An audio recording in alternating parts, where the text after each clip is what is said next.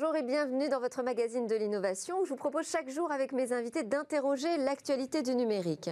Aujourd'hui, c'est une édition spéciale avec un entretien long format d'un des acteurs les plus connus du public dans le domaine de la sécurité informatique. Mon objectif, ce sera de vous faire pénétrer dans ces arcanes de la cybersécurité. Ce sera la grande interview du dirigeant français de Kaspersky. Avant cela, nous démarrons avec un double regard sur la nouvelle économie du mobile. Ce sera avec Jérôme Bouteiller et Renaud Sibel qui sont déjà installés installée à mes côtés. Et puis Victoire Sicora, quant à elle, nous présentera les news vues à travers le prisme des réseaux sociaux.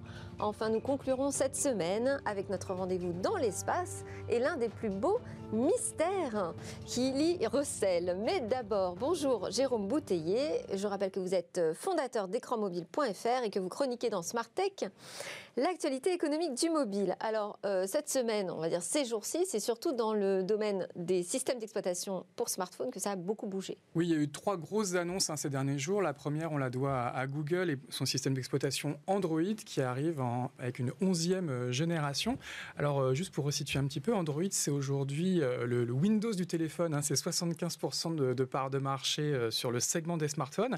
Et si on élargit au global, c'est aujourd'hui 39% des écrans digitaux qui sont équipés d'Android. On est à peu près à 35% hein, pour euh, Windows, hein, qui était le leader historique euh, sur le marché des ordinateurs.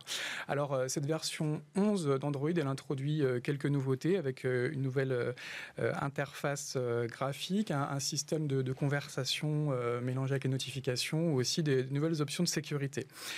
C'est aussi une, version 11 qui va se rajouter à la fragmentation hein, de l'écosystème Android, puisque selon différentes études, il y a 10 générations d'Android qui coexistent aujourd'hui sur le marché. Ça, c'est un véritable problème, notamment de sécurité.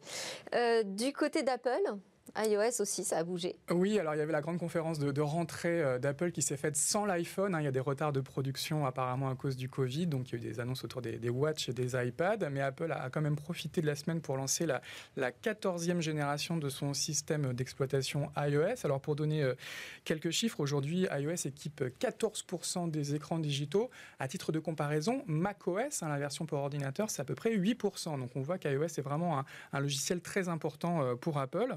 Au chapitre des nouveautés, on peut désormais rajouter des widgets euh, sur euh, l'écran d'accueil. Il y a toujours les traditionnelles fonctions de, sécurité euh, qui s'améliorent. Et on va aussi pouvoir changer le navigateur web ou la messagerie par défaut en y ajoutant des logiciels tiers. Et contrairement à Android, on peut anticiper qu'une grosse majorité des utilisateurs iOS migreront sur cette iOS 14 dans les toutes prochaines semaines. Alors, il y a le duo, évidemment, Apple, Google, et puis il y a un troisième. Oui, effectivement, le, marché des OS mobiles se, se qu'on a reçu dans Tech. Effectivement, une, un grand groupe euh, chinois euh, Huawei euh, qui est en plein bras de fer hein, avec Washington qui lui interdit désormais l'installation de technologies américaines sur ses smartphones. Et ils ont profité d'une conférence développeur qui a eu lieu il y a, 15 jours hein, pour présenter la version 2 d'Harmony OS, qui est un système d'exploitation qui avait été présenté il y a déjà un an, en août 2019. la première génération d'Harmony, elle visait plus spécifiquement les montres connectées, les télé connectés. Mais là, clairement, euh, Huawei annonce que cette version 2 ça pourra être installée sur les smartphones. Euh, et Huawei, avec son App Gallery, entend faire euh, d'Harmony le troisième grand écosystème applicatif aux côtés, évidemment, de ceux d'Apple et Google. Alors, Vous pensez que c'est possible, ça? Oui, alors lancer un nouvel OS mobile, c'est ambitieux. On se souvient hein, des échecs de Nokia avec Symbian, de Samsung avec Bada ou de Microsoft avec Windows Mobile. Mais Huawei n'a plus le choix et ils entendent désormais vraiment s'affranchir hein, des technologies américaines. On va suivre ça avec vous. Euh, dans l'actualité que vous avez suivi, il y a aussi un événement qui a émergé euh, il y a quelques jours, s'appelle Conversation. Et d'ailleurs, c'est la raison de la présence de Renaud Sibel avec nous. Bonjour. Bonjour. Vous êtes vice-président d'iAdvise, qui est l'initiateur donc euh, de cet événement Conversation. Vous êtes un spécialiste du marketing conversationnel. Vous allez nous expliquer de quoi il en retourne. Mais déjà, Conversation, donc je disais, c'est une première. De quoi on parle dans Conversation et avec qui? Alors conversation, c'est euh, la mise en relation des acteurs de la, euh, de la conversation, c'est-à-dire de ce fameux marketing conversationnel tel que vous l'expliquez. Donc on met en relation nos clients avec nos prospects. Mais qui concrètement, qui sont ces gens? Donc c'est euh, par exemple, donc ça, a ça a démarré la semaine dernière avec Mano Mano, qui a détaillé sa stratégie d'expérience client au travers de la conversation. C'est jeudi prochain une belle journée à la fois en anglais et en français avec Samsung aux États-Unis, Interflora en Angleterre, Histoire d'or pour la France et Fnac Darty également pour la France. Donc ça parle plutôt de la relation client, c'est ça C'est la relation client digitalisée. La conversation, c'est le petit bouton maintenant qui est devenu très familier sur les sites web où vous pouvez échanger avec un humain et puis euh, pas que, ou un bot. évidemment, ou un bot. Et, et là, c'est toute la stratégie conversationnelle que les entreprises déploient. Alors la, conversation, ça passe souvent par l'email, par le chat. Est-ce qu'avec la montée en puissance du mobile, vous changez les outils, notamment pour adresser la génération Z euh, sur ces messageries instantanées qu'on a tous Oui, alors ça, c'est euh, la, la, tendance qui est très, euh, très profonde, en fait, depuis de nombreuses années. Et on l'a vu avec la crise du Covid, que les usages se sont accélérés. Le mobile prend une part majeure, plus de 50% des échanges entre une marque aujourd'hui et, et, le consommateur se fait au travers du mobile. Et ce bouton de conversation, devient essentiel. Donc le mobile est le compagnon. Et ce compagnon devient le point focal de l'omnicanal, le grand graal de la relation client euh, entre le consommateur et, euh, la marque. Donc c'est euh, oui, c'est essentiel de pouvoir converser à partir du mobile et, et donc de capter ou transformer les conversations qui précédemment étaient sur le mail et le téléphone au travers de ce bouton de conversation. Alors, quand vous parlez de marketing conversationnel, ça veut dire qu'il y a un travail pour packager euh, cette, cette nouvelle relation client euh, qui est euh, de plus en plus confiée à des bots, hein, à des, petites intelligences artificielles, pas très intelligentes, mais en tout cas des robots automatiques qui nous répondent. Jusqu'où on peut aller dans l'automatisation des réponses dans la relation client? Jusqu'où on peut aller dans enfin, presque l'autonomie du bot dans la relation client? Alors ça, ce sont euh, particulièrement des questions qui se posent euh, euh, lors de conversations. Et il y a autant de, clients que de, que de, réponses finalement à cette question parce que les technologies sont très diverses et possibles. Ce qui est important dans une stratégie de conversation, c'est de mettre le bon outil avec le bon format, on parlait tout à l'heure de mobile, le bon outil, le bon format, avec la bonne conversation, c'est-à-dire la bonne personne, parce qu'aujourd'hui les consommateurs recherchent d'abord et avant tout de la confiance. Dans ces temps d'incertitude, il est important d'être rassuré et donc de parler parfois à une personne qui comprend ce que vous voulez dire. Et donc finalement, être capable de, de mixer les usages, le bot, c'est euh, aujourd'hui principalement pour automatiser les conversations les plus usuelles, parce qu'on sait tous qu'on a euh, une demande sur le délai de livraison, et il est très facile d'identifier euh, que c'est une question concernant le délai de livraison. Donc, être capable d'automatiser. Jusqu'où on peut aller? On pourra, on pourra aller, on pourra aller plus loin, mais aujourd'hui, on est, on est aux, prémices finalement de la reconnaissance naturelle du langage. Donc, la première chose pour apporter la confiance que j'évoquais tout à l'heure, c'est de comprendre l'intention. Et on est au démarrage de cette intention au travers des stratégies euh, d'automatisation. Euh, mais par contre, l'humain, euh, qui est au cœur de la plateforme conversationnelle que propose iAdvise est, est, essentiel pour maintenir cette relation. Une dernière question business, est-ce que ces conversations, elles améliorent les taux de conversion? Absolument. Donc aujourd'hui, les conversations qui sont portées par des communautés d'experts indépendants, telles que IBU par exemple, ou ManoAdvisor chez ManoMano, convertissent de façon plus significative et, plus et meilleure. Dans quelle proportion? euh, euh, On est 15, 20, 30 selon les cas et selon la complexité du produit. Et également, on observe une amélioration de l'expérience, c'est-à-dire de la satisfaction client. Donc, c'est pas simplement un ROI sur la croissance du chiffre d'affaires, mais également sur la qualité de la relation et de l'expérience proposée. Merci beaucoup Renaud Sibel d'iAdvise et merci Jérôme Bouteiller d'écranmobile.fr. On enchaîne avec la sélection d'actu de Victor Sicora.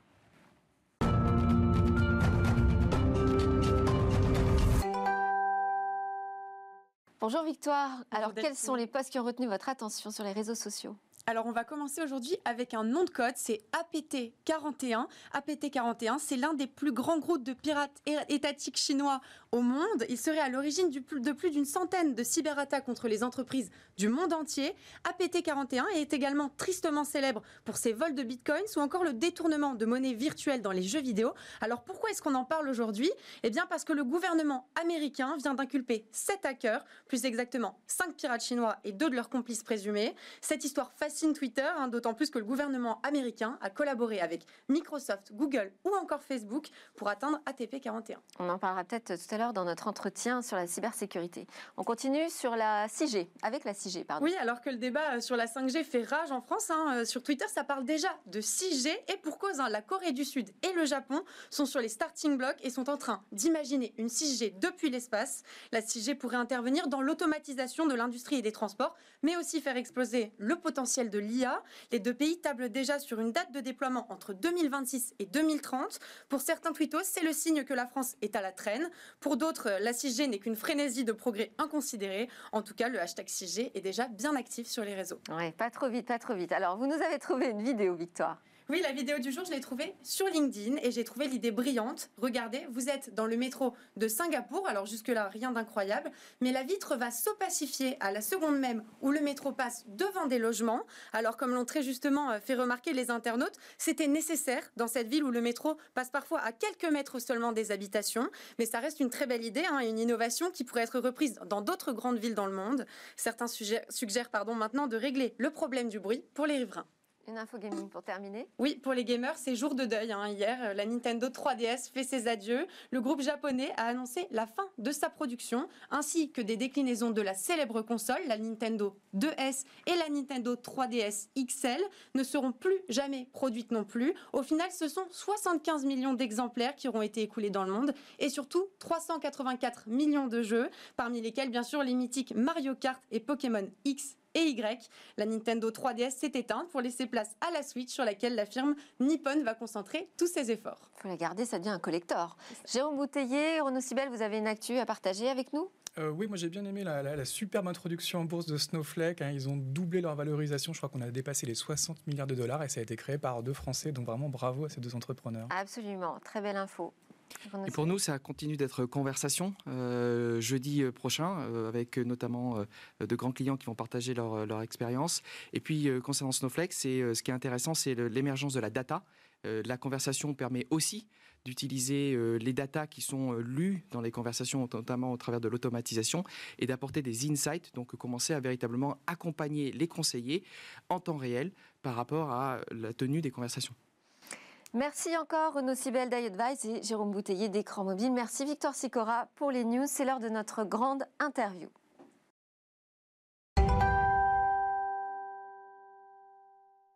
Bonjour Tanguy de Quatpont, merci d'être avec nous. Je suis ravie de vous accueillir pour cette grande interview qui va nous plonger dans les arcanes de la cybersécurité. Alors avant, on disait d'ailleurs cybercriminalité. Et on est passé à la cybersécurité. J'imagine que c'est un bon signe, hein. on travaille plus sur la protection. Euh, en même temps, alors pardonnez-moi de démarrer comme ça, mais euh, est-ce que votre mission n'est pas un peu mission impossible aujourd'hui? Quel est l'état des lieux euh, du cybercrime dans le monde? Hmm. Alors c'est vrai, vous avez raison, en fait on est dans la défense. Quand on est dans la défense, c'est toujours plus compliqué parce qu'il faut prévoir où les attaquants euh, vont essayer d'entrer par où ils vont entrer, donc c'est compliqué. Donc l'état des lieux, c'est qu'il y a eu un grand changement ces dernières années en termes de volumétrie. Hein, il y a, en 2000, c'était un virus toutes les minutes. Dix ans après, c'était un virus toutes les secondes. Et aujourd'hui, on est à 340 000 nouveaux virus par jour. Euh, donc ça a considérablement changé. Euh, on est passé. Il y a des différences, il y, a des, plaques où ça bouge plus ou moins. Euh, ça bouge un peu partout, beaucoup dans les pays de l'est. voilà, après ça dépend de, de, quoi on parle. D'un côté, il y a la criminalité traditionnelle qui a migré vers l'informatique, vers la cyber, qui se sert des outils informatiques en fait pour pour aller faire de l'argent. Et de l'autre côté, les États, des agences gouvernementales qui développent des systèmes pour espionner euh, les autres États, des entreprises. Donc c'est plutôt la partie espionnage. Alors, hier, avec euh, notre expert Damien Bancal de, de 8brains, on, parlait des ransomware, on revenait sur les rançongiciels. Euh, alors, bon, juste pour expliquer vite fait, en fait, il y a des pirates qui prennent la main sur notre informatique, ils bloquent les données, ils les cryptent, et ils demandent une rançon pour qu'on puisse les récupérer. Et, cerise sur le gâteau, je dirais, en plus, pour faire du chantage et accélérer la pression, il diffuse, il commence à diffuser certaines euh, des données euh, qui ne, sont pas censées être divulguées. Et nous, on constatait qu'en fait, euh, ça ne fait qu'empirer. La situation ne fait qu'empirer, ça ne fait que s'aggraver. Qu'est-ce qu'on peut faire pour lutter contre ce type d'attaque? Alors en fait, l'attaque des ransomware, elle a beaucoup évolué. Il y a quelques années, c'était massif. C'est-à-dire que les, les, attaquants, euh, leur but, c'était d'infecter des millions de, victimes pour essayer de récupérer un peu d'argent. Aujourd'hui, ils ont compris que ça sert à rien. Donc ils ciblent les victimes. Ils vont cibler des sociétés très particulières. Ils vont travailler en amont pendant plusieurs mois. Ils vont lancer l'attaque et une fois que l'attaque est lancée, euh, il est trop tard votre système d'information est chiffré, vous avez accès à plus rien, effectivement. Et ils font en parallèle du chantage. Donc il y a des sites en fait sur lesquels ils publient les données pour dire ben, regardez, c'est sérieux. Ah, là, c'est vos emails, c'est les emails de votre patron, etc. Pour mettre la pression pour que les gens payent. Parce que euh, une fois que vous êtes infecté par ce genre d'attaque, il n'y a pas grand-chose à faire. Donc vous dites une fois que c'est arrivé, c'est trop tard. La plupart du temps, il n'y a rien à faire. Travail en amont. Il faut faire en amont. Et puis si ça arrive, avoir un plan d'action savoir euh, si on a des sauvegardes, si on peut les utiliser, si elles n'ont pas été chiffrées elles-mêmes. Donc voilà, donc c'est très complexe et ça coûte très très cher. Et les victimes sont très nombreuses. Est-ce que c'est aujourd'hui la principale attaque, la principale menace alors c'est la principale menace pour l'économie. Pour l'économie, c'est celle qui rapporte le plus. Euh, il y a beaucoup d'attaques qui ont défrayé la chronique, effectivement, pour les rançongiciels. C'est HU de Rouen, euh, les APHP, des sociétés comme Garmin, par exemple, qui a priori eux ont payé la rançon, ce qui est pas bien du tout parce que ça finalement c'est un cercle vraiment euh, vicieux. Hein. Plus on paye, en fait, plus les, plus les attaquants vont continuer à, lancer des attaques. Donc euh, c'est le problème. Et euh, quel, quel, autre type de menace est vraiment très prégnante aujourd'hui? Alors après, les autres menaces, c'est plutôt sur les smartphones. Sur les smartphones, en fait, bah, il y a Alors ça, c'est un sujet intéressant parce que les smartphones aujourd'hui ne sont pas protégés finalement, enfin très peu. Ils sont peu protégés. il y a deux grandes familles de, smartphones. Hein. Il y a d'un côté Apple avec iOS, où là, effectivement, on peut pas trop protéger parce que les éditeurs comme nous, on n'a pas le droit de développer des suites de sécurité. Donc là, en gros, il faut faire confiance à, Apple. Et de l'autre côté, le grand système Android euh, de Google, où là, effectivement, on peut faire tourner des suites de sécurité, mais il n'en reste pas moins que sur les deux plateformes, euh, il y a de gros soucis de sécurité. Et puis en plus, euh, vous pouvez faire tourner des suites de sécurité, mais ça, ça veut dire qu'il faut déjà que l'utilisateur décide d'en installer une. Ça, c'est un autre problème, effectivement. C'est la perception du risque. Aujourd'hui, un smartphone, on l'a toujours avec soi, donc on se dit finalement, il y a un faux sentiment euh, euh, bah, de, de, sécurité. Euh, et finalement, c'est pas, c'est pas vrai. Alors sur les sur les ordinateurs, quand même, on a tous fini par installer des antivirus, des firewalls. Bon, on a même aujourd'hui des protections par défaut. Hein, quand on achète un, un PC sous Windows, voilà, on n'a peut-être même plus besoin d'installer un antivirus supplémentaire. Bref, c'est un autre débat. c'est un autre débat. pourquoi sur les smartphones, ça ne marche pas de la même façon. Pourquoi sur euh, les smartphones, les utilisateurs n'ont pas ce réflexe? Parce qu'il y a moins de menaces. Il y a moins de menaces, euh, oui et non. En fait, euh, ce qu'il faut bien comprendre, c'est que le smartphone, vous avez toute votre vie dedans. Vous avez quasiment plus de choses sur le smartphone que sur l'ordinateur aujourd'hui. Vous avez toutes vos photos, vous avez tous vos emails, tous vos contacts, tous vos réseaux sociaux. donc, si moi, attaquant, j'arrive à compromettre votre téléphone, j'ai accès à toute votre vie ça peut poser des problèmes. Donc euh, effectivement, le, Mais on n'a pas cet effet euh, écran bleu qu'on peut avoir sur l'ordinateur. On l'a pas, non, non, non, on l'a pas. Euh, les principaux risques, c'est plutôt des trojans bancaires pour voler les, les cartes de crédit, ce genre de choses, trojans ou SMS. Donc ça, c'est les, les, grandes familles. En Et ça, quand on se fait attaquer sur son mobile, est-ce qu'on s'en aperçoit? Par exemple, Alors, pas on si, peut s'en apercevoir pour les trojans SMS, parce que là, on reçoit des factures de son opérateur qui sont salées, donc on se dit qu'il y a un problème. Mais la plupart du temps, non. Alors, il y a des petites familles de ransomware, même sur les smartphones notamment Android. Euh, mais en Europe, on n'est pas trop touché par ce phénomène pour l'instant.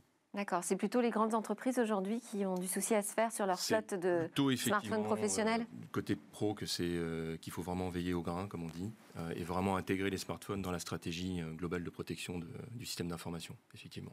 Alors, il y a une autre menace aussi, une nouvelle menace dont on va parler, les stalkerware. Stalkerware. Alors, c'est un terme un peu barbare. mieux que moi. très américain. En fait, c'est quoi? C'est des logiciels espions donc des logiciels que vous pouvez tout à fait euh, sur télécharger sur smartphone, principalement sur smartphone, et qui sont utilisés en fait généralement au sein de la famille, dans les couples, pour espionner euh, son conjoint. Donc c'est totalement illégal quand on le fait, mais euh, il y a de plus en plus de cas. Et donc c'est pour ça que Kaspersky, à la fin de l'année dernière, avec d'autres sociétés du secteur, ont créé une coalition contre ça pour aider les victimes, pour que nos solutions de sécurité. Parce qu'au final, au final euh, c'est associé à quoi? De la violence conjugale C'est de la violence conjugale, euh, principalement faite euh, aux femmes, et qui, en fait, le, mari va, va vouloir espionner sa femme, donc va infecter, va installer sur le téléphone de sa femme ce petit logiciel, et il va avoir accès à tout. Et on les trouve facilement, c'est soft? On peut les acheter. C'est pas, pas, sur le dark web C'est pas du tout sur le dark web, c'est euh, tout à fait accessible chez Google ou chez Android dans leur magasin d'applications, malheureusement. Est-ce que vous avez détecté des, menaces émergentes dont vous pouvez nous parler et qui sont en ce moment étudiées dans, vos labos? Alors émergente, il y a en fait le, le, grand stress, entre guillemets, la grande inquiétude, c'est tout ce qui est IoT. Donc c'est tout ce qui est connecté en fait, hein, euh, votre bracelet connecté, ces nouveaux objets connectés, etc. Où là en fait, euh, ces systèmes ont été créés pas trop dans l'optique que ce soit sécurisé. Hein, mhm. c'est d'abord l'ergonomie, il faut que ce soit joli, qu'on ait envie de l'utiliser, que ce soit simple à utiliser aussi. Par contre, la sécurité de temps en temps est pas est pas au top. Hein. donc par exemple, il y a eu euh, il y a quelques semaines une faille dans le protocole Bluetooth qui permettait à des attaquants de compromettre complètement tout ce qui était connecté, objet connecté. Il fallait qu'il soit proche euh, de la personne, parce que Bluetooth c'est un réseau euh, très, très local. Il fallait qu'il soit plutôt proche, mais bon, euh, c'est problématique quand même. Parce qu'on peut le faire aussi sur des. Et alors d'ailleurs, Kaspersky a sorti une étude, j'ai vu, sur l'homme augmenté. Tout à fait, oui. Alors pour, pourquoi? Moi, ça m'a beaucoup interrogé. On fait beaucoup de prospectives en fait. Hein. On, a, un pôle de, recherche et développement qui est, qui est, très conséquent. On est 4000 salariés au niveau mondial, il y en a un tiers qui travaille en RD. Et au sein de cette R&D, on a une toute petite équipe de 40 chercheurs qui s'appelle le Global Research and Analysis Team, donc des chercheurs en sécurité. Le Leur job, le GREAT, exactement. Et ces chercheurs-là, c'est de la prospective, c'est euh, essayer de comprendre en fait quels sont les problèmes informatiques, les problèmes de sécurité auxquels on va avoir faire face dans, dans quelques années. La partie homme augmenté, effectivement, euh, on voit. Qu'est-ce que c'est un homme augmenté? Comment vous voyez arriver l'homme augmenté? C'est tout ce qu'on peut intégrer en fait dans un corps humain pour euh, être, euh, pour se dépasser.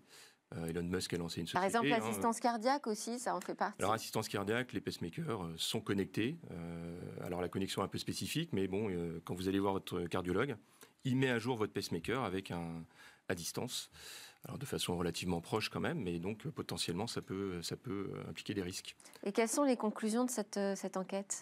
Alors les conclusions, c'est que la plupart des Français sont, 94% des Français sont prêts en fait à, à utiliser ça, à changer une partie de leur corps pour augmenter les capacités, donc ce qui est, c'est incroyable. Voilà.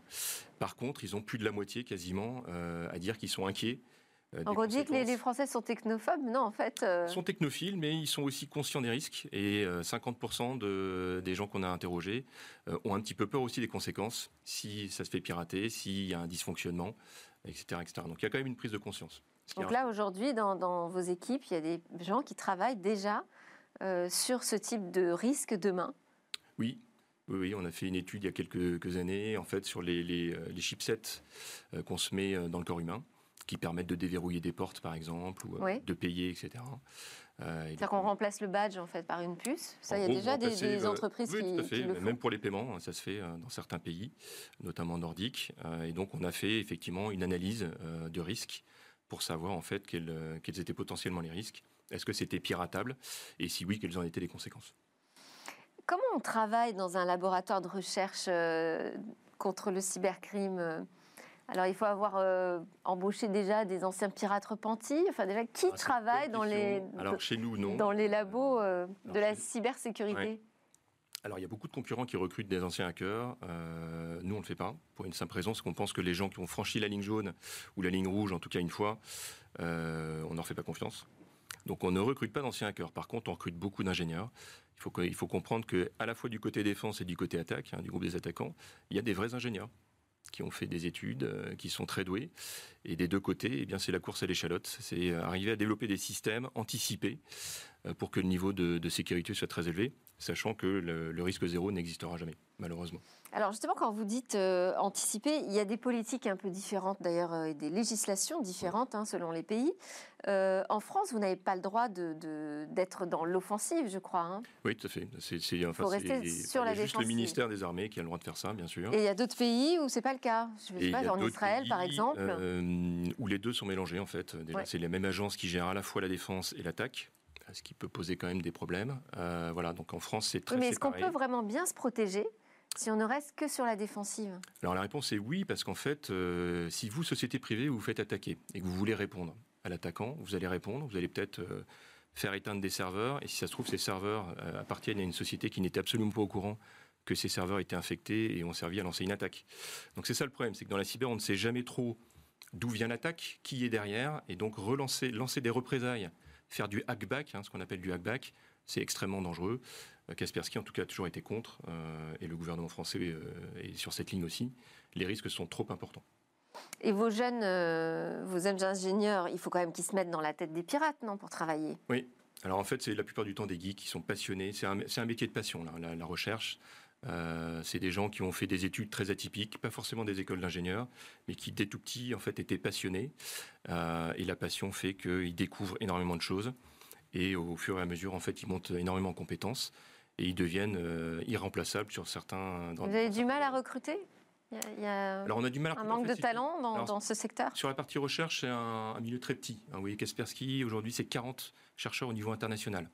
C'est une petite équipe, c'est quand même l'une des plus grosses équipes au niveau international, mais c'est des gens qui sont très particuliers. Euh, et donc, qu'est-ce qui différencie C'est difficile de les garder aussi. Qu'est-ce qui, qu'est-ce qui diffère Pourquoi c'est des petites équipes euh, comme ça? Parce que 40, effectivement, c'est pas énorme. Vous Parce qu'ils travaillent sur des sujets très particuliers. Donc l'équipe du GRED, par exemple, en France, euh, on suit à peu près 200 groupes d'attaquants au niveau international tout type d'attaquants. Sur ces 200, il y en a à peu près 90%, c'est de l'étatique, c'est du plutôt proche de, gouvernement. Les 10% qui restent, c'est de la cybercriminalité. Donc c'est de l'enquête un peu euh, à la manière de, ce que fait la police, les services de renseignement Tout à fait, c'est de l'enquête, c'est arriver à comprendre comment euh, les attaquants sont rentrés dans le réseau informatique, euh, comment ils se sont déplacés au sein du réseau informatique, qu'est-ce qu'ils ont volé, qu'est-ce qu'ils ont compromis. ça, c'est une première chose. La deuxième chose, c'est d'arriver à comprendre pourquoi est-ce qu'ils ont lancé l'attaque sur cette victime à ce moment, euh, sur cette plaque géographique. Donc il y a une dimension géopolitique, une dimension psychologique euh, qui, sont, qui sont passionnantes. Et alors souvent on se dit, bon, bah, alors maintenant, euh, si, si, on arrive à les pister, pourquoi on ne les arrête pas? C'est pas aussi simple. On arrive à les pister, mais on ne sait pas qui est derrière, on ne sait pas où ils sont localisés. C'est ça le problème. C'est qu'on est dans un monde complètement virtuel, numérique, et que même si on, on, arrive à rattacher des attaques à certains groupes, Lazarus, par exemple, qui est très connu, qui est euh, plutôt affilié à la Corée du Nord. Ils ont en fait. Parce qu'il y a des noms de groupes. On sait où ils sont localisés, d'où vient l'attaque, à peu près. Sait à peu près où ils sont localisés maintenant. Et pourtant, on n'arrive pas à arriver jusqu'à chez eux. C'est très rare. Alors, on le fait euh, de temps en temps pour les cybercriminels. Alors là, on a eu l'actu APT 41, par exemple. donc, il y a quelques coups de filet, mais après, ça n'empêche pas le groupe de se reconstituer. c'est comme la mafia, c'est comme les trafics de drogue. Euh, il y a beaucoup d'argent à se faire. Donc, de toute manière, vous coupez une tête euh, il y a d'autres euh, il y a d'autres têtes qui émergent. Donc en fait, vous, vous vous focalisez davantage sur les méthodes, les pratiques? En fait, ce qu'il faut, c'est avoir des, développer des technologies qui nous permettent de les suivre. Parce qu'en euh, face, on a des gens qui sont très intelligents, et donc il faut bien le comprendre. Et donc du coup, ce qu'il faut arriver, c'est d'une manière ou d'une autre, arriver à les suivre, à comprendre ce qu'ils font et à comprendre quel va être le coup d'après. C'est surtout ça. Et ça représente quoi en termes de business, de marché, la cybersécurité? C'est énorme, c'est mm. énorme en termes de, millions de dollars, c'est beaucoup. Euh, Kaspersky, c'est 700 millions de dollars au niveau international, mais le marché, c'est plusieurs milliards de dollars, et c'est un marché qui est en forte progression. Alors oui, justement, on a quand même eu cette période de confinement qui était avec euh, une, excroissance, une, croissance exponentielle des, usages du télétravail. Les entreprises ont dû euh, accélérer leur transformation numérique, voilà, et en même temps elles étaient conscientes des nouveaux risques. Donc j'imagine que pour le marché de la cyber, ça a été... Euh, Il y a eu un effet d'aubaine, c'est clair, sur certaines technologies comme les, VPN, hein, donc ces, ces, petits logiciels qui permettent en fait de sécuriser les connexions Wi-Fi. Euh, donc là, les, croissances ont été monstrueuses. Hein. c'est euh, NordVPN qui est un acteur assez connu, c'est 158% de croissance juste sur le, mois de mars. Vous voyez, donc le trafic a complètement explosé. On a connu aussi de fortes croissances euh, pour les logiciels de protection des, ordinateurs, notamment des ordinateurs portables. Mais voilà, mais globalement, ce qui est plutôt inquiétant, c'est il y a une étude de Webstone qui est sortie. Euh, la moitié en fait des grandes sociétés françaises euh, prévoient l'année prochaine de garder le même budget ou même de le réduire. Ce qui est problématique puisque les attaques ne s'arrêtent pas et on l'a bien vu avec les ransomware, c'est plutôt exponentiel malheureusement. Donc c'est un gros marché, mais qui pourrait être beaucoup plus important. C'est un marché très important, mais euh, il y a beaucoup de concurrence aussi. Euh, et ce qu'il faut bien comprendre, c'est que tout est connecté et de plus en plus. Aujourd'hui, ce qui est connecté euh, de plus en plus, c'est l'industrie. Hein, Parce qu'en même temps, il y a un paradoxe en se disant il y a une croissance exponentielle du chiffre d'affaires sur ce marché, mais il y a aussi une croissance exponentielle des menaces et des attaques. C'est parallèle, c'est à peu près logique. C'est-à-dire que les groupes d'attaquants se professionnalisent de plus en plus. Le, le, niveau en fait technique augmente énormément, et donc derrière, il faut investir pour suivre. Sinon, il sera trop tard. Bon, moi, quand je parle de cybersécurité, en général, euh, je, je deviens assez vite parano. Vous, vous travaillez dans la cybersécurité. Alors, vous êtes un grand paranoïaque. Je suis un très très grand paranoïaque, effectivement. Comment vous protégez, vous, au quotidien? C'est pas simple de se protéger. euh, il faut euh, être conscient de ce qu'on fait euh, avec ses ordinateurs, avec ses smartphones, euh, utiliser des, des logiciels qu'on connaît bien, les mettre à jour systématiquement. Dès qu'il y a une mise à jour qui sort, il faut la, il faut, il faut la faire. J'utilise pas mal de euh, iOS, hein, iPad, iPhone. Euh, il y a eu une grosse mise à jour hier. euh, iOS 14, boum, je l'ai faite dès qu'elle est sortie parce que quand il y a des mises à jour, il y a des corrections euh, de failles de sécurité et c'est très très important. Donc il y a ça, il y a le chiffrement, j'utilise beaucoup d'outils de chiffrement. Je chiffre tous mes Vous emails. protégez vos mails, oui. Voilà, les emails. Euh, J'utilise des, euh, des petites applications pour euh, passer des, des coups de fil chiffrés aussi, chiffrer les conversations, faire des sauvegardes, plusieurs sauvegardes jamais connectées dans des lieux différents et chiffrées aussi. Voilà, donc euh, c'est un peu ça, gros- grosso modo. Ça vous prend du temps quand même, tout ça? Ça prend du temps, mais la plupart des tâches sont automatisées, donc euh, après c'est une certaine hygiène de vie en fait. Alors, euh, vous parliez justement d'un marché très, euh, avec beaucoup de compétiteurs, très concurrentiel. Qu'est-ce qui fait la différence entre les éditeurs? Sur quoi vous pouvez vous différencier? Est-ce que vous avez des spécialités, par exemple? Alors oui, chaque éditeur, en fait, quand on parle de la cybersécurité, c'est très large. C'est un marché qui est très large. On peut parler des protections des postes de travail, mais aussi des environnements industriels, euh, de, tous les, euh, de tous les moyens de paiement, terminaux de paiement, etc. Donc c'est très vaste. Kaspersky, en fait, la, chance qu'on a, entre guillemets, c'est qu'on a beaucoup d'ingénieurs de haut vol. euh, et en fait, on développe tout maison.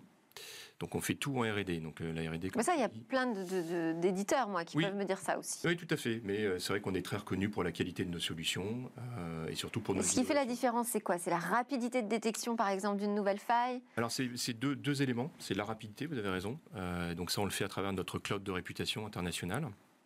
Et la deuxième, c'est arriver à garder un très bon niveau de, dé- de détection dans le temps.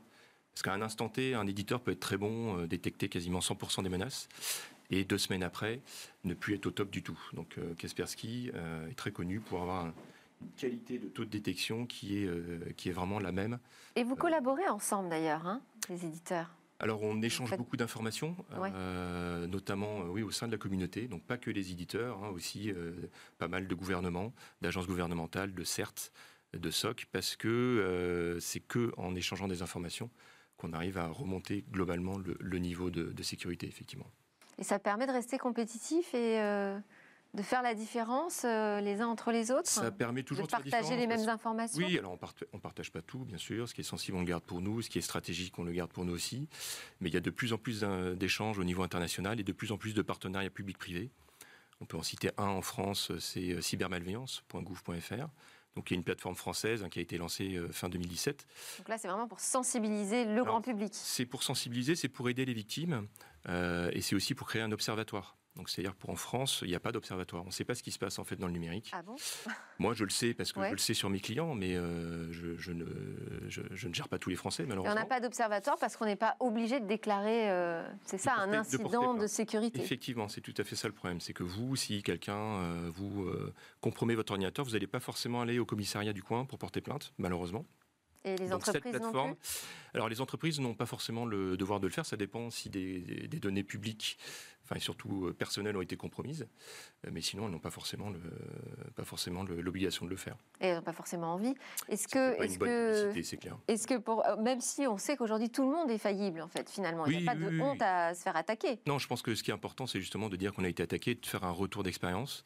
Il y a eu un petit guide très bien fait par l'ANSI euh, sur les, les ransomware pour expliquer ce que c'est, etc. Il y a eu beaucoup de témoignages concrets de clients, de grands clients qui ont été euh, confrontés à ce, à ce phénomène et qui expliquent en fait comment ça s'est passé, quelles ont été les conséquences et comment ils ont réussi à s'en remettre.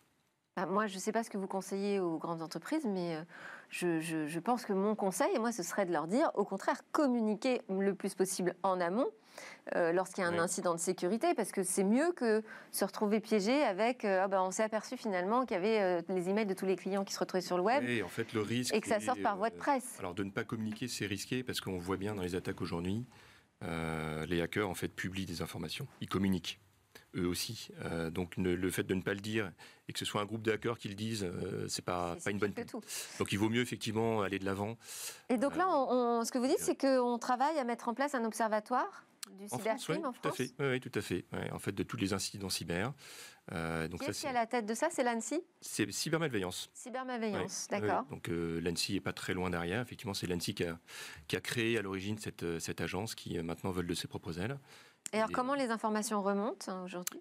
Alors aujourd'hui, en fait, il y a un portail web, hein, euh, cybermalveillance.gouv.fr. C'est vous gens qui le nourrissez? se connectent. Alors nous, on ne le nourrit pas. Nous, on apporte euh, des, euh, de l'aide, en fait, euh, soit technique, soit sur en fait des fiches, des, de la sensibilisation, etc. Parce qu'on a quand même une, une grande expérience dans ce domaine. Et donc les victimes se connectent à ce site web et en fait ont un parcours victime pour les aider en fait à à la fois voir si le- c'est un c'est grave, qu'est-ce qu'il faut qu'ils fassent au niveau euh, juridique ou est-ce qu'il faut qu'ils aillent porter plainte. Et on les met aussi en relation avec des prestataires locaux. Travail de sensibilisation très important, c'est ce qu'on essaye de faire hein, ici avec clair. vous et ici dans Smart Tech assez remercie de- de régulièrement. invité, très. Alors j'avais quand même une question sur la souveraineté numérique. Oui, C'est aussi un sujet qu'on traite régulièrement. oui. Kaspersky, euh, bah, c'est le nom de famille de son fondateur, Eugène Kaspersky. oui. Donc c'est une entreprise euh, russe. D'origine russe, oui, tout à fait. C'est une histoire assez sympa, hein, Oui, un peu du, geek dans son garage, puisqu'il a, il a, il s'est lancé dans la cybersécurité à la suite d'un incident sur son, sur son ordinateur. fait. Mais euh, comment est-ce que vous, vous répondez aux nouvelles exigences de souveraineté en France?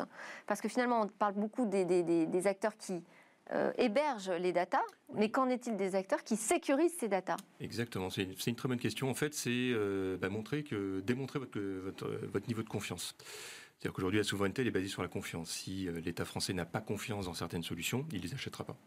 La confiance, c'est quoi? C'est bah, c'est prouver que vous n'avez rien à, à vous reprocher, expliquer où sont euh, hébergées vos données, qui y a accès.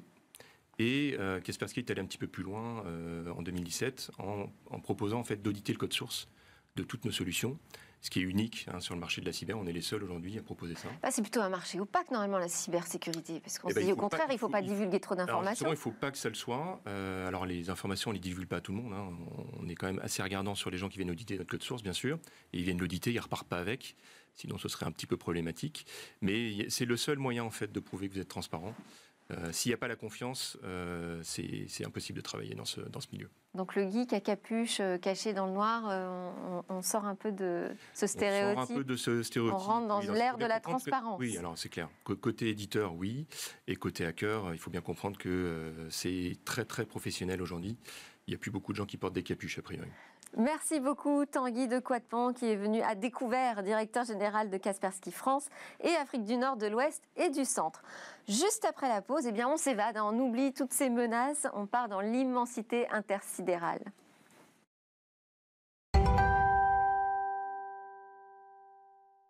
Nous sommes de retour sur le plateau de Smartech et Cécilia Sévry, notre journaliste passionnée d'astronomie, est venue me rejoindre pour son rendez-vous dans l'espace. Bonjour Cécilia. Bonjour Delphine. Alors aujourd'hui, vous allez nous parler d'un des plus beaux mystères de l'espace, les trous noirs. Oui, en fait, il y a quelques jours, deux études très attendues ont été publiées et elles nous annoncent enfin la détection d'un trou noir intermédiaire.